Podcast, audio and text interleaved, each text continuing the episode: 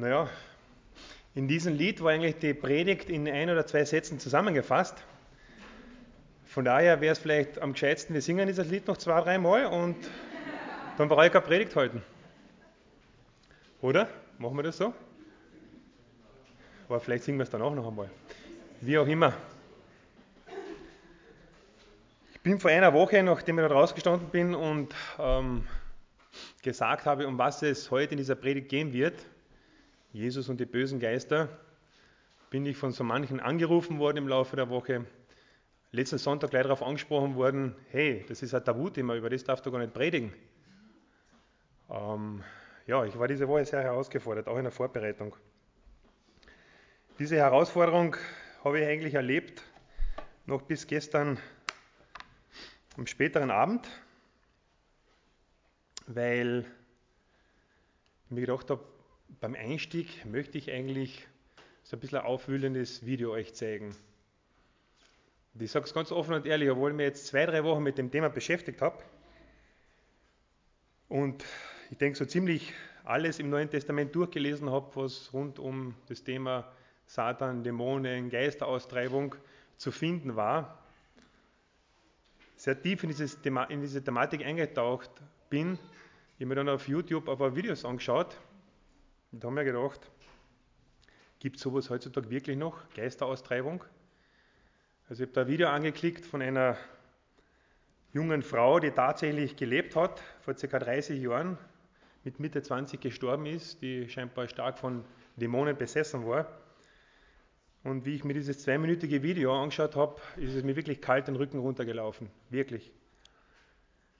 Ich will es euch nicht zeigen, weil erstens einmal habt ihr erst vor kurzem gefrühstückt. Zweitens möchte ich, dass ihr aufmerksam mir zuhört. Und drittens ist es vielleicht nicht gut, in einem Gottesdienst so ein Video zu zeigen. Aber die meisten von euch haben ja Internetzugang. Und wer sehen möchte, wie diese Annelies Michel vor 30 Jahren scheinbar von einem bösen Geist besessen war, wie sie dann äh, gelitten hat, der kann sich das gerne anschauen. Es ist 30 Millionen Mal angeklickt worden. Also fällt es gar nicht auf, wenn es noch ein paar Mal mehr, mehr angeklickt wird. Ich selber habe ja ähm, nie so, richtiges, so einen richtigen Zugang zu diesem Thema gefunden, weil ich es eigentlich auch nicht erlebt habe.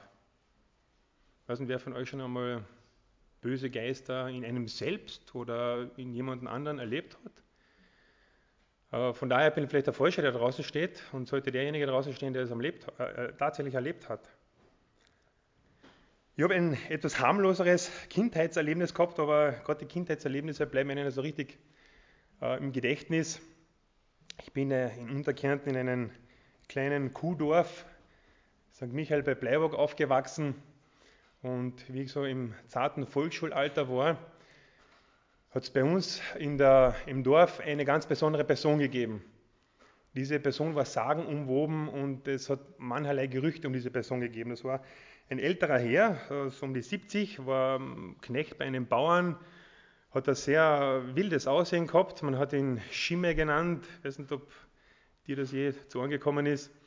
Und wir Kinder haben vor dieser Person Angst gehabt. Jeden Sonntag nach dem Kirchgang haben wir gewusst, wird er diese Straße entlang gehen. Wir haben uns hinter den Büschen und hinter den Mauern versteckt, um zu sehen, so könnte vielleicht ein äh, ja, eine besondere Person, nicht jetzt vom Teufel besessen, als Kinder haben wir uns diese Gedanken gemacht, aber so könnte vielleicht ein Abbild eines Teufels aussehen. Das war so in unseren Köpfen und wir haben tatsächlich Angst vor dieser Person gehabt. Was mit ihm wirklich war, ich kann es jetzt hinten noch nicht mehr sagen, aber das war so mein Erlebnis, was ich gehabt habe. Und eigentlich ist so ein Thema ähm, Teufel, Dämonen in einem aufgeklärten Mitteleuropa wirklich ein Tabuthema. Über solche Themen zu sprechen, da wird man eher ein bisschen mitleidvoll und ja, komisch angeschaut. Denn die Vorstellung vom Teufel und den Dämonen gehört eigentlich für den aufgeklärten Menschen zu einem Mythos, zum Märchen und in die Welt des Aberglaubens. Wenn, dann kann man heute eigentlich nur noch an den Teufel nicht real existierend glauben, sondern maximal an das Böse als solches, äh, als Art Phänomen. Es hat eine wissenschaftliche Untersuchung gegeben, in der Menschen untersucht worden sind. Und dabei ist herausgekommen, chemisch, biologisch, dass Menschen mit einem erhöhten Dopaminüberschuss für solche Themen, unsichtbare Geisterwelt und so weiter, in besonderer Weise empfänglich sind. Also müsste man bei uns einmal den Dopamingehalt messen im Blut und dann schauen, ob dieser Botenstoff in besonderer Weise bei uns vorhanden ist. Dann könnte man einen Schluss ziehen, ob wir zugänglich zu dieser transzendenten Welt sind. Wie ist es eigentlich, dieses Verhältnis von der sichtbaren, von dieser immanenten Welt, die wir sehen, zur unsichtbaren Welt, zu dieser transzendenten Welt? Für uns ist ja die sichtbare Welt dasjenige, was wir erfahren und sehen. Und das Transzendente, ja, was ist das? Himmel, äh, Ewigkeit, Unsichtbares, schwierig. Ich denke, dass es mit dem Sichtbaren und Unsichtbaren so ist, dass es eine gewisse Ineinanderüberschneidung gibt, so wie in der mathematischen Lehre eine Mengenüberschneidung. Das Sichtbare und das Unsichtbare wirken ineinander und sind nicht getrennt zu sehen. Ich sage so wie das Bild ähm, Hölle, Erde, Himmel. Die Hölle ist unten, da unten sind diejenigen, die gefangen sind und ewig äh, dem Feuer ausgesetzt sind. Sichtbar ist die Erde und Himmel ist unsichtbar, da tanzen dann die Engel, da ist Gott mit seinem Rauschebart auf Wolke 7. Die Bibel gibt nicht so ein Bild ab. Es gibt kein dreistöckiges Modell in dem Sinn, sondern es gibt eine Ineinanderüberschneidung. Vielleicht ist es für uns vorstellbar, wenn man nicht so weit weggeht. Wir Menschen leben ja auch nicht nur vom Sichtbaren. Wir haben Gefühle. Man empfindet für den Nächsten äh, im Normalfall entweder Zuneigung oder Ablehnung oder neutrale Gefühle, weiß ich nicht, ob es sowas gibt. Man findet jemanden sympathisch oder unsympathisch. Also es gibt einfach über das, was wir sehen, darüber hinaus gibt es was. Das fängt schon mit diesen Gefühlen äh, im Prinzip an. Und so ist es mit Körper und Geist. Geist ist für uns auch schwer vorstellbar. Wir wissen, wir haben einen Geist, wir können denken, von daher okay Geist. Aber auch Körper und Geist durchdringen einander wie Geist und Seele. Das ist schon etwas schwieriger, äh, einander durchdringen. In Gottes Wort ist eigentlich vom ersten Buch Mose weg bis zur Offenbarung ganz klar aufgezeigt, dass es diese Bereiche gibt und dass man diese beiden Bereiche nicht auseinander dividieren kann. Sie sind real existent. Die Bibel lässt diese Wirklichkeit stehen. Sie teilt die personalen Mächte in diesen Wirklichkeiten ein in Gut und Böse. Wird auch als Licht und Finsternis bezeichnet, eine gewisse Dualität. Und die Mächte der Finsternis, die sind im Unsichtbaren existent und sie sind real. Ich bin ja vor zehn Jahren ähm, des Öfteren in Korntal gewesen, Freie Hochschule für Mission, habe dort theologische Kurse besucht und dort mal Kontakt mit Missionaren aus anderen Ländern. Es ist sehr interessant, was die so erzählen, ob es jetzt in Afrika waren, in Indonesien, äh, sonst wo. Da ist der Zugang zu dieser Welt der Mächte, auch der finsteren Mächte, ein ganz anderer wie bei uns im kulturell zivilisiert aufgeklärten Mitteleuropa. Also da habe ich Geschichten gehört, äh, die sind wirklich real gewesen, wo ich nur gestaunt habe. Also es hat mich sehr herausgefordert. Und ein Neues Testament, der Zentner Markus, mit dem ich immer noch Kontakt habe, der zurzeit gerade für in Indonesien Bibelschulunterricht macht, hat mir immer wieder erklärt, in Afrika, in den Bibelschulen und im Kontext der, dieser Kulturen hat man davon gesprochen, diese Geister sind da. Da gibt es dieses ähm, Sprichwort oder diese Aussage, they are there, sie sind da. They are there. Jetzt frage ich euch, glauben wir, dass sie da sind? Glauben wir, dass sie jetzt hier und da sind? Das fordert schon heraus, oder? Ich möchte euch gar nicht fragen, zeigt es auf, wer daran glaubt. Vielleicht zeigen nur wenige auf und ich weiß nicht, ob das gut wäre. Vielleicht nochmal eine kurze Wiederholung. Ähm, Midis machen das wahrscheinlich regelmäßig. Silvia, weiß nicht, Silvia ist jetzt bei den Midis wahrscheinlich, oder? Ähm, Bibelunterricht erster Klasse. Die Heilige Schrift berichtet davon, dass es zu Beginn der Weltengeschichte zu einem Art Unfall kam. Und dass ein wunderbar geschaffenes Himmelsgeschöpf in seiner Freiheit, welche Gott ihm gab, sich erhob. Und das als Auflehnung und als Stolz. Sein Herz wollte hoch hinaus und das wegen seiner Schönheit. Die Folge war, dass er durch diese Auflehnung eine ganze Schar von Engel mitriss, das hört sich wie ein Kindermärchen an, gell? und auf die Erde geworfen wurde.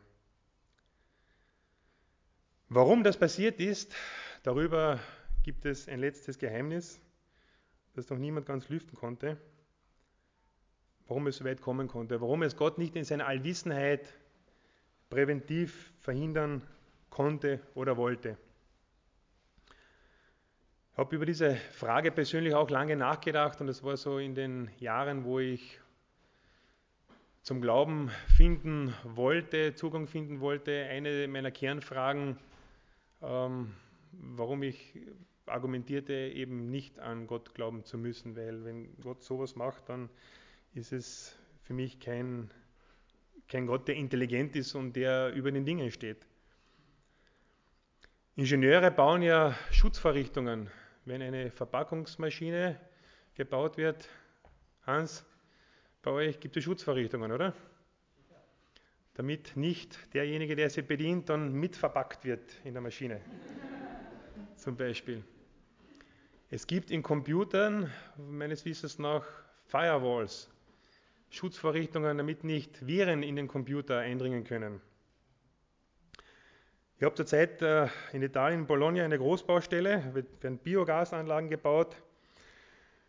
Wir haben zwei dicke Ordner voll von Sicherheitsvorschriften, jeder einzelne Arbeitsgang von diesen vielen, vielen Arbeitsgängen, die dort gemacht werden müssen, muss genau dokumentiert beschrieben werden und Szenarien dargestellt werden, was man zur Unfallverhütung tun kann.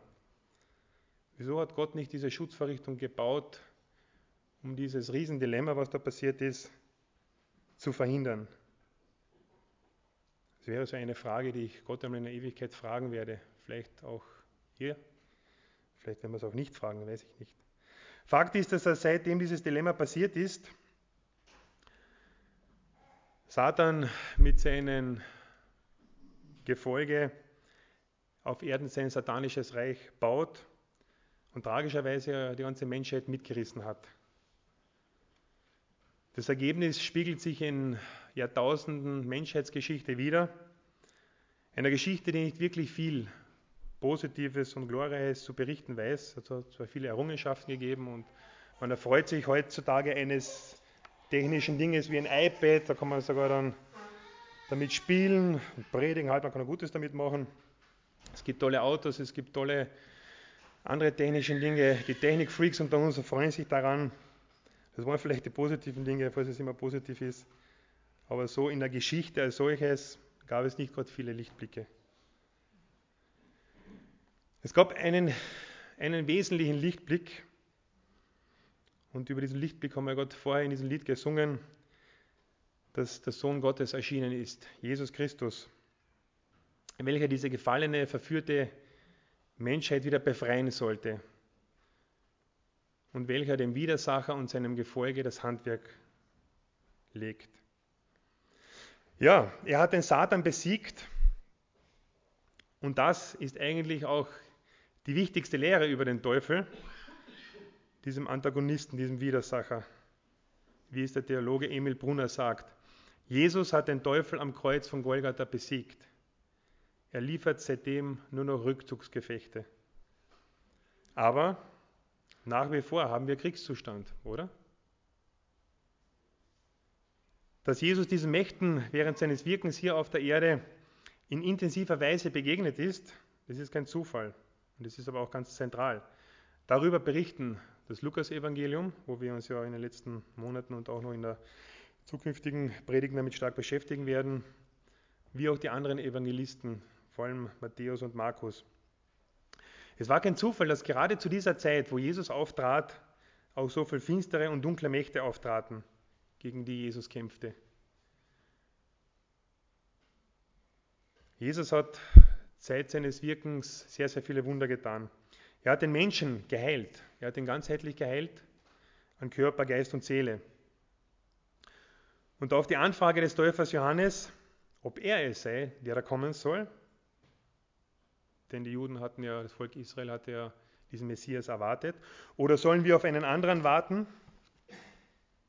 Gibt Jesus zur Antwort. Nein, Jesus gibt zur Antwort. Im Lukas-Evangelium. Auf Johannes hin natürlich. Zu der Stunde machte Jesus viele gesund von Krankheiten und Plagen und bösen Geistern und vielen Blinden schenkte er das Augenlicht. Und Jesus antwortete und sprach zu ihnen, Geht und verkündigt Johannes, was ihr gesehen habt und gehört habt. Blinde sehen, Lahme gehen, Aussätzige werden rein, Taube hören, Tote stehen auf, Armen wird das Evangelium gepredigt. Und selig ist, wer sich nicht ärgert an mir.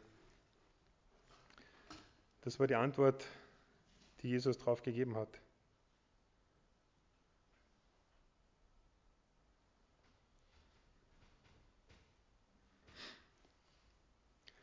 Wenn man das Lukas-Evangelium ab Kapitel 4, wo Jesus versucht wurde, aufmerksam durchliest, stößt, stößt man auf eine Fülle von diesen Stellen, wo insbesondere das Thema eben Heilung von Krankheiten, körperlichen Gebrechen und auch Austreibung von bösen Geistern das Thema ist.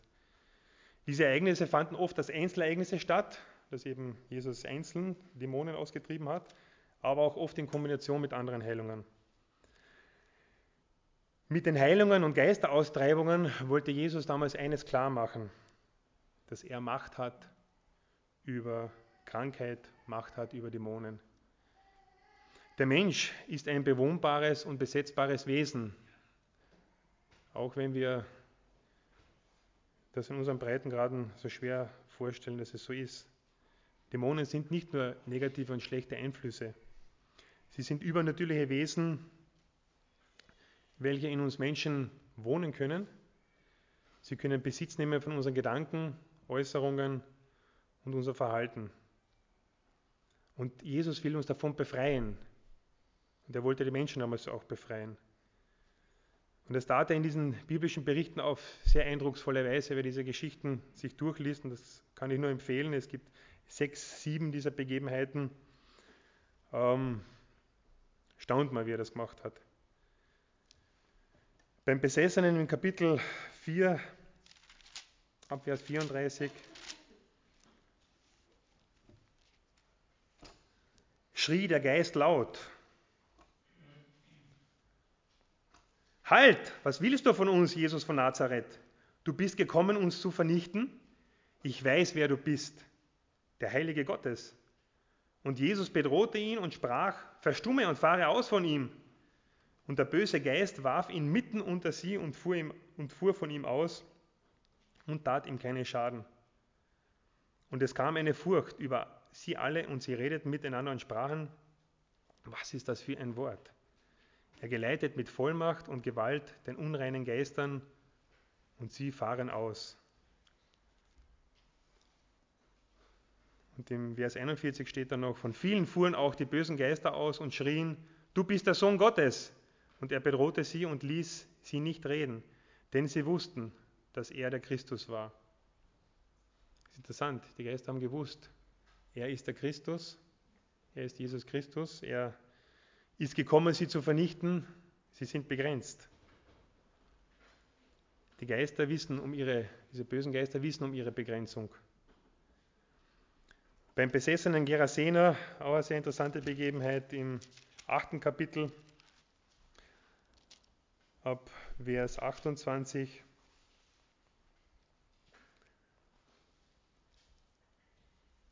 Schrien sie auch, was willst du von mir, Jesus, du Sohn Gottes? des Allerhöchsten. Ich bitte dich, quäle mich nicht. In diesen Menschen waren besonders viele Geister. Die Geister hatten einen Namen, Legion. Das ist der lateinische Begriff, die Bezeichnung für 6000 römische Soldaten, also ganz viele, viele Geister. Diese Geister trieben es ganz arg mit ihm. Ich werde die ganze Geschichte da nicht vorlesen, das könnt ihr gerne mal zu Hause machen. Es ist unglaublich, was mit diesen Menschen passiert ist. Der Mensch war nicht mehr in der Lage, in der Zivilisation zu leben. Man hat ihn ausgesetzt, man hat ihn festgebunden bei einer Höhle. und war eigentlich weg vom Schuss. Und Jesus fragte diesen Geist nach seinen Namen, um, ihn auszutreiben. Und der Geist bat ihm, seine zerstörerische Kraft, die er in diesem Menschen bis jetzt ausgelebt hat, woanders ausleben zu können. Sie wollten weiterhin zerstörerisch bleiben, aber Jesus hat ganz klar gesagt, in, diesen, in dieser Person nicht mehr.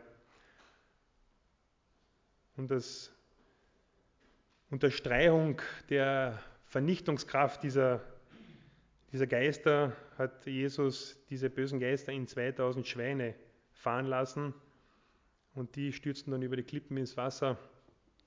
Nicht zur Freude der Hirten, der Schweinehirten, weil 2000 Schweine, kann man sich vorstellen, haben einen ordentlichen Wert. Ähm, keine Ahnung, was eine 100 Kilo Sau heute wert ist, aber wenn man das umrechnet, da kommen schon ein paar Tausende Euro zusammen. Ein unermesslich wirtschaftlicher Schaden gewesen. Aber Jesus sieht den Menschen und nicht den wirtschaftlichen Schaden. Unsere Zeit misst sehr gerne unser Zeitgeist in Geldeinheiten, in Zeiteinheiten. Für Jesus waren die Menschen wichtiger. In einem Kommentar las ich, dass so eine massive dämonische Gewaltausübung auf einen Menschen der Versuch Satans ist, die Gott-Ebenbildlichkeit des Menschen zu zerstören. Und das gelang ihm auch zum Teil zeitlang aber Jesus hat sie wiederhergestellt. Jesus hat diese Gott-Ebenbildlichkeit wiederhergestellt. Der Geheilte wurde sogar noch zum Missionar, indem er überall in der Stadt verkündigte, welche Taten Jesus an ihm vollbrachte. Ein anderer krasser Fall wird in Kapitel 9 berichtet, wo ein mondsüchtiges, epileptisches Kind, ab Vers 37, wer mitlesen will, wo ein mondsüchtiges, epileptisches Kind von einem Dämon befallen ist und auf ganz grobe Weise gequält wird. Eltern unter uns oder sensible Personen würden sich jetzt sofort fragen, ja, was kann dieses Kind dafür, dass es von einem Dämon befallen wird, wird darüber keine Aussage getroffen. Aber es war den Jüngern, die mit diesem Fall konfrontiert wurden, ähm, klar aufgetragen, sie sollten diese Geister austreiben, aber sie waren dazu nicht in der Lage wenn man weiterliest. Der Grund, warum sie nicht in der Lage waren, war Unglauben und mangelndes Gebet. Der weiteres Problem war der Umstand, dass dieser Geist sprachlos war und deshalb nicht ausfahren konnte, weil man bei dieser Geisteraustreibung ja, den Namen des Geistes ansprechen musste. Jesus bedrohte den Geist und dieser fuhr aus dem Jungen aus. Man liest auch darüber weiter, dass Jesus mit den Beteiligten sehr hart ins Gericht fuhr. Du ungläubiges und verkehrtes Geschlecht, wie lange muss ich euch noch ertragen? Sie versagten alle miteinander geistlich, alle, aufgrund ihres Unglaubens. Ist es nicht bei uns auch oft so, dass wir geistlich versagen aufgrund unseres Unglaubens?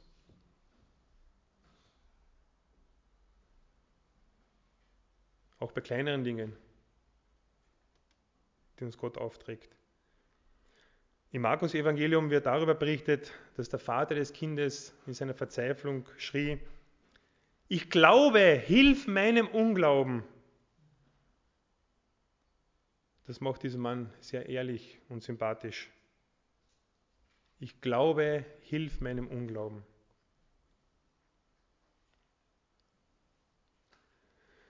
In Lukas 10 wird dann berichtet, dass die Jünger sich darüber sehr erfreuten, dass es ihnen doch wiederum manchmal gelang, diese Geister auszutreiben, denn sie hatten ja von Jesus die Vollmacht über alle Gewalt des Feindes im Namen, in seinem Namen. Und man muss sich richtig vorstellen, wie sie freudend vor Jesus traten und sagten, ja, jetzt haben wir es endlich einmal geschafft. Jetzt ist es uns gelungen, die Geister auszutreiben. Jesus hat recht nüchtern darauf gesagt, dass sie sich noch viel mehr darüber freuen sollten, dass ihre Namen im Himmel geschrieben sind. Und lässt eine prophetische Aussage mit einfließen. Ich sah den Satan vom Himmel fallen wie ein Blitz, was jemand veranlasste, diese Textstelle so auszulegen. Luzifer wurde aus Stolz vom Himmel geworfen. Seht zu, dass euch dieses Schicksal nicht auch widerfährt, den Jüngern. Die Gefahr von Überheblichkeit und Stolz ist bei besonderen geistlichen Gaben immer da. Die Austreibung von bösen Geistern brachte Jesus aber auch des Öfteren in Konflikt mit den Pharisäern. Denn denen war das ja gar nicht recht, dass Jesus in dieser Art und Weise Geister austrieb. Denn sie konnten es auf dem unter Anführungszeichen normalen Weg, Namen benennen, austreiben. Das konnten auch sie. Lesen wir im 11. Kapitel in den Versen ab 14 bei dieser Begebenheit, wo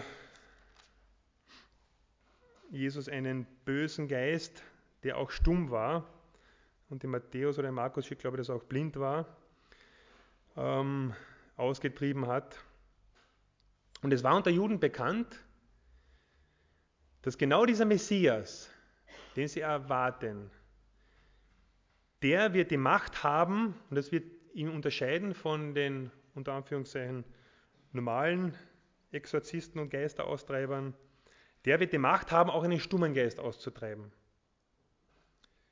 Und sie waren außer sich, als sie dieses messianische Wunder bei diesem Mann sahen, der ja stumm war und der den Geist nicht benennen konnte, dass er den austrieb. Und sie ergriffen die Flucht nach vorne. Wie haben sie das gemacht? Die Flucht nach vorne ergriffen? Ja, genau. Er treibe die Geister durch den obersten Satan selbst aus. Jesus argumentierte, dass dieser Vorwurf, den sie da bringen, grotesk ist. Denn so kann ja Satans Reich nicht bestehen, wenn er gegen sich selbst kämpft. Und fragt dann die Pharisäer, treiben eure eigenen Leute sie etwa auch durch Satan aus? Ob ihr wollt oder nicht, das Reich Gottes, seine neue Wirklichkeit ist durch mich angebrochen. Anschließend spricht Jesus hier von der Rückkehr von bösen Geistern, welche von einem Menschen ausgefahren sind, zurückkehren und es siebenmal ärger treiben als zuvor. Ich habe diese Textstelle das letzte Mal am Sonntag vorgelesen und habe euch gefragt, habe ich euch das gefragt, weiß ich jetzt nicht mehr, ob das uns betreffen könnte. Denke, es betrifft das Volk Israel, denn er spricht ja zu den Pharisäern in erster Linie und meint damit, wenn es auf Unglauben beharrt und ihn nicht annimmt, ist es wie bei einem Mann, wo man zwar den Geist austreibt und er für eine Zeit frei ist, aber doch nicht wirklich frei ist. Diese Befreiung ist nicht dauerhaft. Die Geister können zurückkommen und können es siebenmal Ärger treiben.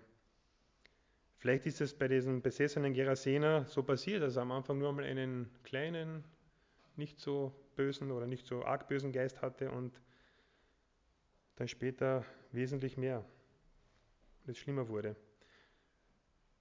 Oder die versteckte Aussage dahinter, liebe Pharisäer, bloße Religion reicht nicht aus.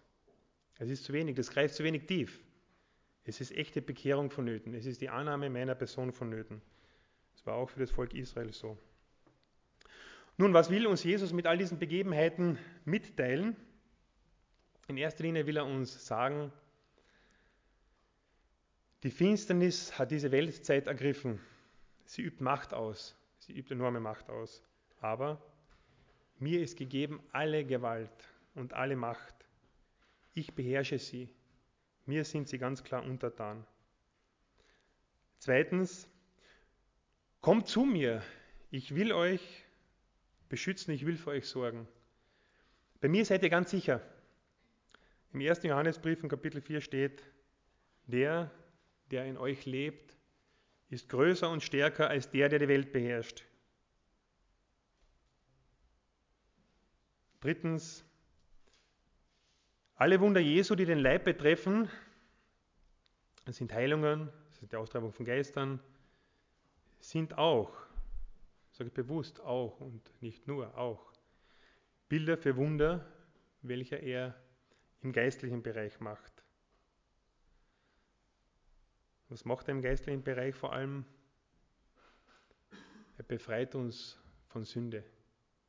Das ist eigentlich sein ursprüngliches Anliegen, uns von Sünde zu befreien. Auch wenn er offensichtlich Wunder am Körper vollbringt, durch Beseitigen einer Krankheit, durch Heilung, so ist die Errettung der Seele noch viel wichtiger. Wir sehen das vielleicht ein bisschen anders. Natürlich, wenn wir ein körperliches Gebrechen haben, wenn wir arge Nöte haben, wenn wir eine schwere Krankheit haben, wollen wir natürlich vordergründig, dass unser Körper wieder heil wird, dass er wieder funktioniert, keine Frage. Doch Jesus, und ich weiß, dass ich euch vielleicht mit dieser Aussage jetzt herausfordere, aber Predigten sollen ja ein bisschen zum Herausfordern auch da sein. Jesus sagt radikal an anderer Stelle, dass du dir lieber ein Auge ausreißen sollst, dir die Hand oder den Fuß abhacken sollst, als dass du in die ewige Verdammnis fährst. Gehe lieber verstümmelt in das Himmelreich ein. Ist eine sehr provokante Aussage, oder? Vielleicht müssen wir unsere Gewichtung neu überdenken. Ich weiß es nicht. Und hier schließt sich zwischendurch auch der, äh, der Kreis zu dem, was ich am Beginn gesagt habe, dass sich das Sichtbare und das Unsichtbare, das Immanente, das Transzendente ineinander greifen und dass wir uns mit dem Transzendenten so schwer tun. Geist und Seele sind transzendent, aber für diese zukünftige und jenseitige Welt, welche wir erwarten, von immens hoher Bedeutung. Der Körper, welcher in diesem Zeitalter dem Verfall ausgesetzt ist, der wird sowieso erneuert. Und es wird von Jesus daraus ein vollkommener Ewigkeitskörper gemacht. Aber das Problem, das wir als Mitteleuropäer im Jahr 2012 haben, das Problem ist der Zeitgeist. Der ist pathologisch, krankhaft, diesseits bezogen. Nur das Hier, das Jetzt ist entscheidend. Alles und sofort ist die Devise. Es ist für mich wichtig, es soll mir gut tun, es soll meinen Körper gut tun, meinen Gefühlen gut tun. Leben und Genuss ist angesagt.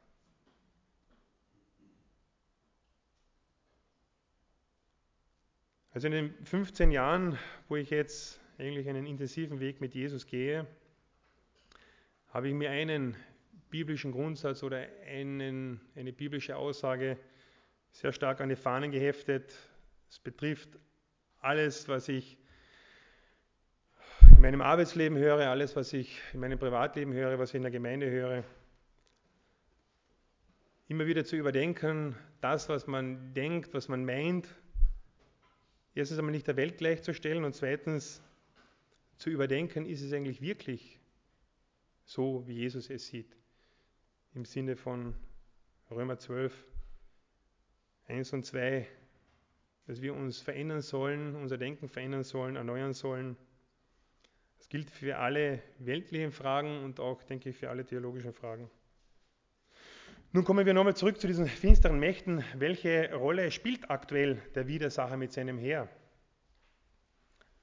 Er wurde ja am Kreuz von Golgatha besiegt und wurde seitdem in der Welt nicht mehr erblickt, falls er je erblickt worden ist. Seit 2000 Jahren gibt es Frieden auf dieser Welt, keine Kriege, keinen Streit, oder? Nein, er spielt offensichtlich noch eine Rolle. Der Widersacher hat enormen Einfluss nach wie vor auf dieser Welt, auch wenn er unter Anführungszeichen nur Rückzugsgefechte liefert.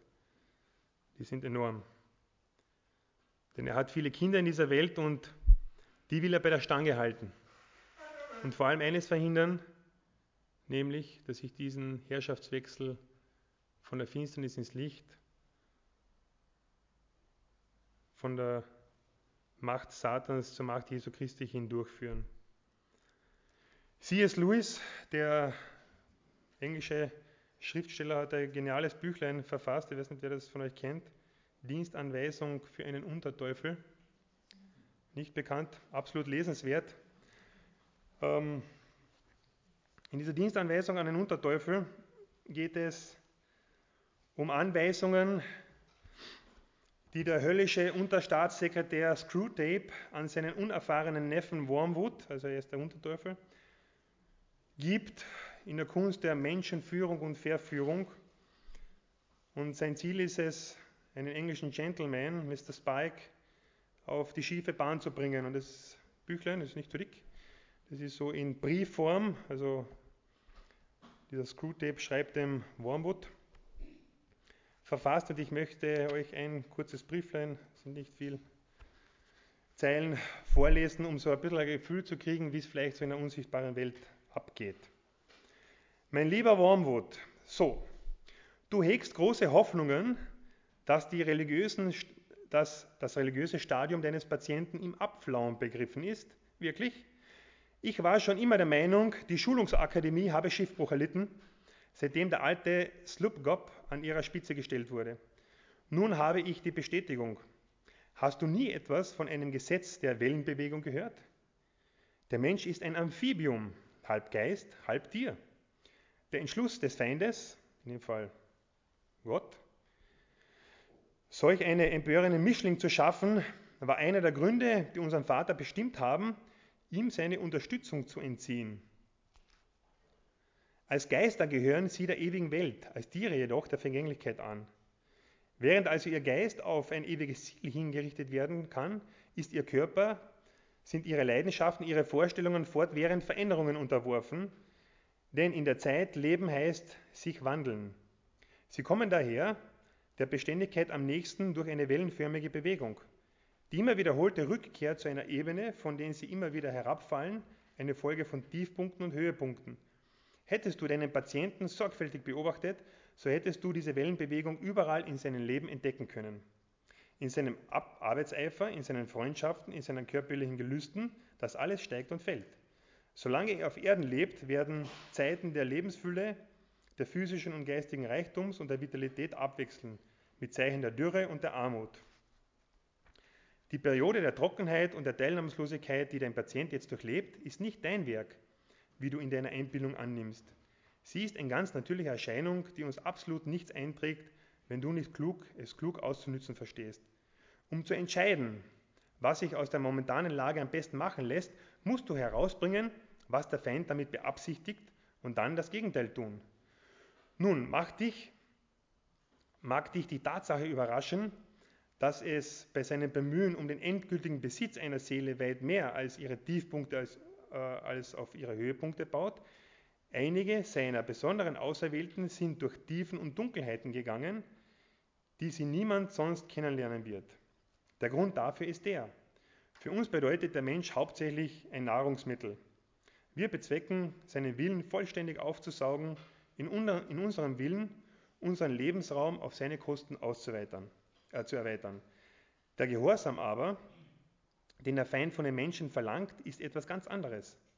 Wir müssen uns der Tatsache stellen, dass alles Gerede über seine Liebe zu den Menschen und über die Freiheit des Menschen in seinem Dienst nicht, wie man gerne glaubt, bloße Propaganda, sondern erschreckende Wahrheit ist.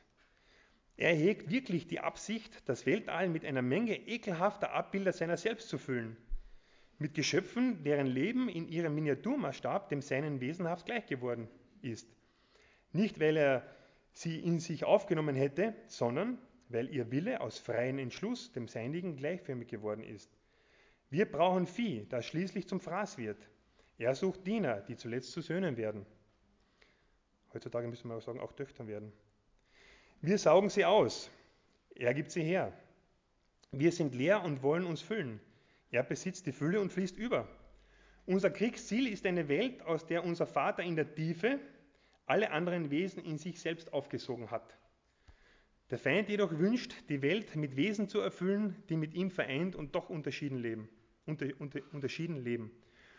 Und damit kommt, kommen wir zu der Rolle, die die Tiefpunkte spielen. Du hast dich gewiss schon oft gewundert, warum der Feind seine Macht so wenig gebraucht um der menschlichen Seele in jedem Augenblick seine Gegenwart fühlbar zu machen und in einer Weise, wie er sie für gut hält. Nun aber verstehst du, dass, der, dass das Unwiderstehliche und das Unbestreitbare die beiden Waffen sind, die sein Plan ihm anzuwenden verbietet. Den menschlichen Willen zu überspielen, was seine fühlbare Gegenwart außer in der blassesten und abgeschwächtesten Form sicher täte, wäre für ihn nutzlos. Er kann nicht hinreißen. Er kann nur werben. Seine niederträchtige Absicht ist, den Pudding gleichzeitig zu verzehren und aufzubewahren. Die Geschöpfe sollen eins sein mit ihm und doch sie selber bleiben.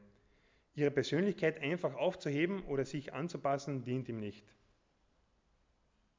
Er ist zwar bereit, sich am Anfang ein wenig zu überwältigen, er bringt sie mit Mitteilungen seiner Gegenwart auf den Weg, die, so gering sie auch sein mögen, ihnen schon erhaben scheinen und mit beseligenden Gefühlen und der Zuversicht leichter Siege über alle Versuchungen. Er aber lässt diesen Zustand nie lange gewähren. Früher oder später erzieht er ihnen, wenn auch nicht in Wirklichkeit, so doch wenigstens für ihre bewusste Erfahrung alle Stützen und Reizmittel. Er lässt das Geschöpf auf seinen eigenen Füßen stehen, damit er aus eigenem Willen die nur aller Reize entblößten Pflichten erfülle. Während solcher Perioden der Mühe und nicht in der Begeisterung wächst er zu einem Geschöpf heran, wie er es haben will. Darum erfreuen ihn die Gebete, die ihm aus diesem Zustand geistiger Dürre herausgebracht werden, am meisten. Wir können unseren Patienten mit Hilfe beständiger Versuchungen hinter uns herschleppen, denn wir haben sie ausschließlich für unsere Tafel bestimmt. Und je mehr ihr Wille durchkreuzt wird, umso besser ist es. Er kann die Menschen nicht zur Tugend versuchen, wir zum Laster. Weil er will, dass sie selbstständig gehen lernen, muss er seine Hand von ihnen abziehen. Vielleicht ist das die Antwort zu meiner Frage ganz am Anfang,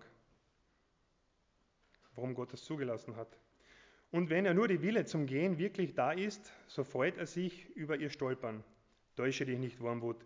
Unsere Sache steht nie so sehr in der Gefahr wie dann, wenn ein Mensch, der zwar nicht mehr das Verlangen, aber doch noch den Vorsatz hat, dem Feind zu dienen, hinausblickt auf ein Weltall, aus dem auch der letzte Schatten seiner Gegenwart gewichen zu sein scheint. Wenn er fragt, warum er verlassen sei und trotzdem gehorcht. Aber natürlich bieten die Zeiten der Lehre auch andere, andere Möglichkeiten. Im Laufe der nächsten Woche will ich dir einige Winke darüber geben, wie du sie am besten ausbeuten kannst. Dein dich liebender Oheim Screwtape. Und so geht es bei diesem Briefwechsel dahin. Sehr interessante Strategien. Des Widersachers sind da herauslesbar.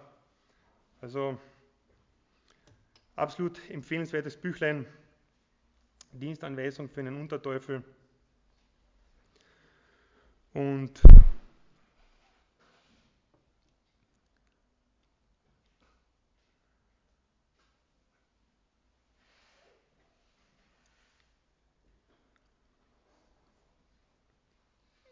hat auch die klare Aussage, dass wir auch als Christen nicht diesen Mächten entzogen sind.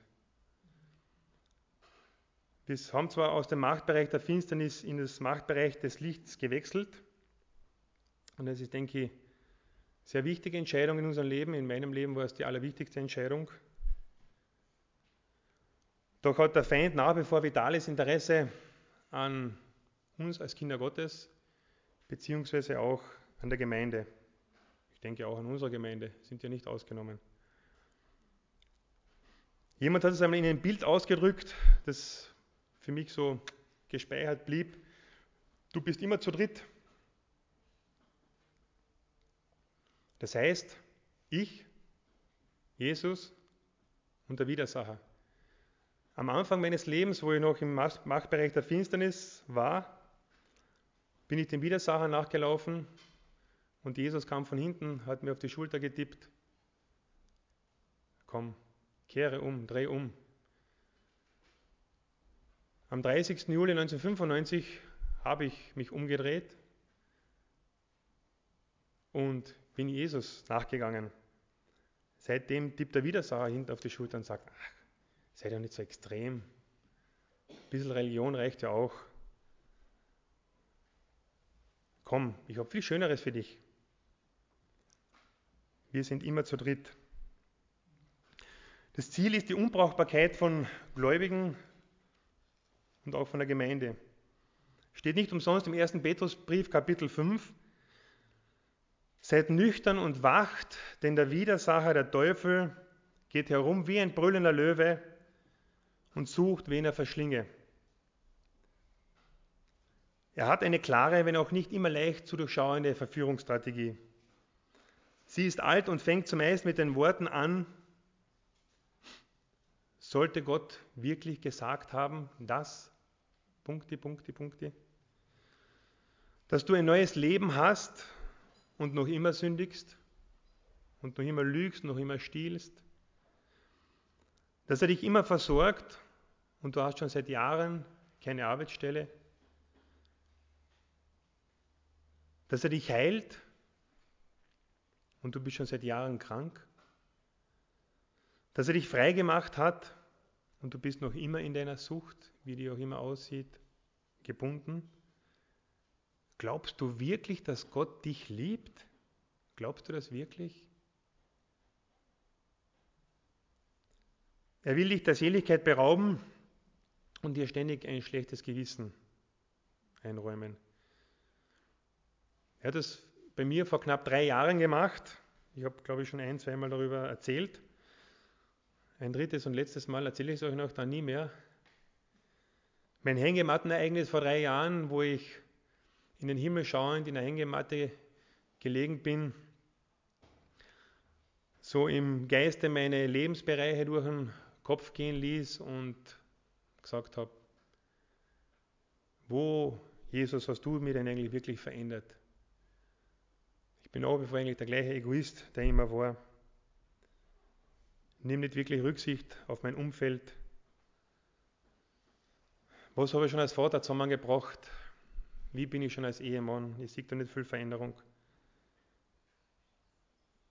Bin die ganzen Bereiche durchgegangen und dann haben wir gesagt, Bankrott, aus, Bankrott. Da gibt es nicht viel, was ich getan habe. Ich habe dann alles hingeschmissen die Bibel, in, in, in, der ich bis jetzt am meisten gelesen habe, diese Thompson-Bibel, die voller Notizen und so weiter ist, die habe ich monatelang weggelegt und gesagt, sagt mir nichts mehr, ich will nicht mehr. Wahrscheinlich ist es alles nur so eine Indoktrination gewesen, so eine Konditionierung von uns Christen, von der Gemeinde. Ich will das einmal alles weglegen, alles weglegen.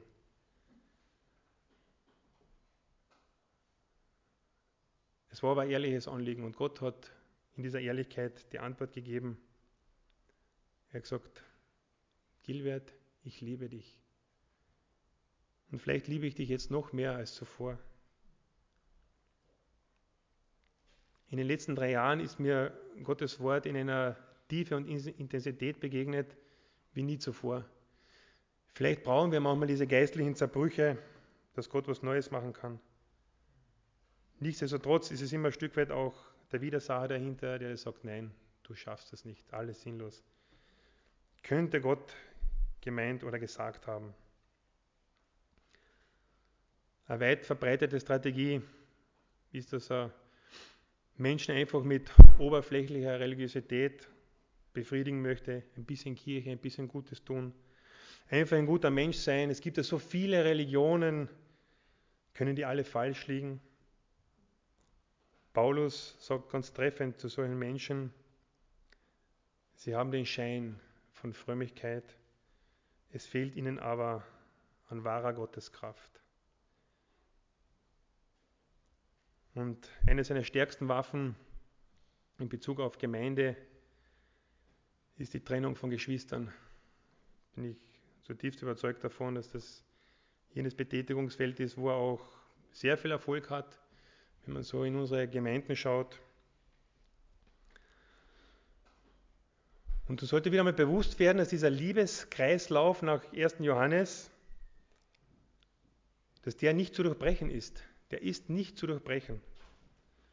Gott liebt mich, ich liebe meinen Bruder, meine Schwester, mein Bruder, meine Schwester liebt Gott, Gott liebt mich, ein Kreislauf. Den kann man nicht durchbrechen. Ich kann nicht sagen, ich liebe meine Schwester nicht, meinen Bruder nicht und, und ich liebe Gott. Das geht nicht. Umgekehrt kann mein Bruder, meine Schwester genauso nicht sagen, sie lieben Gott und lieben mich nicht mit all meinen Ecken und Kanten. Den können wir nicht durchbrechen. Die Frage dich, tust du das? Dass du diesen Kreis durchbrichst? Wir sollten auf unser Herz achten. Im Herz, so sagt es Sprüche fangen diese Gedanken an. Gedanken der Abneigung, der Animositäten, das andere sind die so komisch, sind so witzig. tun wir so schwer mit die. Irgendwann einmal ist es dann stärkere Abneigung, man geht sich aus dem Weg, man macht Rückzug, hat natürlich gute und, und, und äh, starke Argumente, warum, weshalb, wieso. Es entsteht dann daraus eine unversöhnliche Haltung und Lieblosigkeit. Der Teufel ist ein Durcheinander und Auseinanderbringer, das sollte uns bewusst sein. Vergebung und Gebet wären so wichtig und sind in so einer Phase, wenn es richtig ins Eingemachte geht, auch so schwierig und so angefochten. Hat unsere Gemeinde nicht auch diese Erfahrung gemacht? Macht sie nicht noch bevor diese Erfahrung? Nun, was kann man dagegen tun? Gottes Wort gibt Antwort darüber. Die geistliche Waffenrüstung nach Epheser 6 sagt ganz klar, geh mit mir in die Tiefe, geh ins Wort. Gottes Wort ist, in, ist von zentraler Bedeutung in diesem Abschnitt. Jetzt frage ich dich, ob es auch in deinem Leben von zentraler Bedeutung ist. Wenn ja, super, schön, bleibe dran. Auch wenn es einmal Dürrezeiten gibt, habe ich ja gerade vorher berichtet, ich habe es auch einmal für ein paar Monate weggelegt. Saure Gurkenzeit, die gibt es. Auch wenn nicht jetzt im Winter, die kommt wieder. Und wenn nicht, dann lass sie, lass sie zu deinem zentralen Punkt in deinem Leben werden, wo du Kraft draus schöpfen kannst. Ich denke, dass Verführungen des Widersachers in der Zukunft stärker werden könnten und sie werden es wahrscheinlich auch mit sehr hoher Wahrscheinlichkeit tatsächlich werden. Und auch Gottes Wort wird Gott in diesem Zusammenhang wieder stärker an Bedeutung gewinnen. Wenn man Jesus in seinen Endzeitreden hört, stößt er da ganz klare Warnungen aus. Die Verführung der Gemeinde wird stark zunehmen, auch der gesellschaftliche Druck gegen die Verkündigung des Evangeliums, der exklusiven Erlösung durch Jesus Christus wird wahrscheinlich auf Dauer so nicht mehr haltbar sein. Vielleicht wird man sogar dafür eingesperrt werden. Sind wir dazu bereit? Sind wir vorbereitet? Wir erleben jetzt eine Zeit außergewöhnlichen Friedens. Vielleicht eine kleine, scheinbare Situation des Waffenstillstandes im Kriegszustand. Nützen wir diese Zeit. Nützen wir diese Zeit, bevor es zum großen Finale kommt und bereiten wir uns darauf vor. Ich schließe jetzt meine Predigt, wieder beim Durchatmen, endlich, die vielleicht etwas zu lang geworden ist, aber ich denke, es ist ein wichtiges Thema, wo wir auch weiterhin im Gespräch bleiben sollten, in der Forschung der Schrift bleiben sollten mit einer Seligpreisung und einer Verheißung aus dem Lukasevangelium, Kapitel 6, ab Vers 22. Sagt Jesus folgendes: Selig seid ihr, wenn euch die Menschen hassen und euch ausstoßen und schmähen und verwerfen, euren Namen als böse um des Menschensohnes willen. Freut euch an jenem Tage und springt vor Freude, denn siehe, euer Lohn ist groß im Himmel. Amen. Ich bete noch. Herr Jesus Christus, es geht in all diesen Fragen der Ewigkeit des Sichtbaren und Unsichtbaren immer um dich. Du bist die zentrale Person in der Weltengeschichte, du bist die zentrale Person, wenn es darum geht, von dem Herrschaftsbereich der Finsternis in den Herrschaftsbereich des Lichtes zu wechseln. An dir scheiden sich alle Geister in jeder Hinsicht. Jesus Christus, hab Dank dafür, für jeden Einzelnen, der da jetzt in diesem Raum ist, den du durch deinen Geist zu dir gezogen hast, der das erkennen hat dürfen, wer du bist und was du für uns gemacht hast. Hab Dank für dieses Erlösungswerk, wo du ganz klar die Finsternis, die bösen Mächte einschließlich den Widersacher besiegt hast. Du hast am Kreuz von Golgatha einen Sieg davon getragen und der ist dauerhaft und ewig. Und weder Gegenwärtiges noch Zukünftiges, weder Hohes noch Tiefes und auch sonstige Mächte können uns scheiden von deiner Liebe. Und Herr, das ist das größte Geschenk, das du uns erst machen können, auch wenn wir im Leben unsere Höhen und Tiefen haben. Wir sind bei dir immer sicher gebettet und wir können immer in deine Arme kommen. Du hältst sie immer für uns offen. Herr, Dank für deine Gnade und für deine Liebe, die, die du uns jeden Tag aufs Neue gibst. Amen.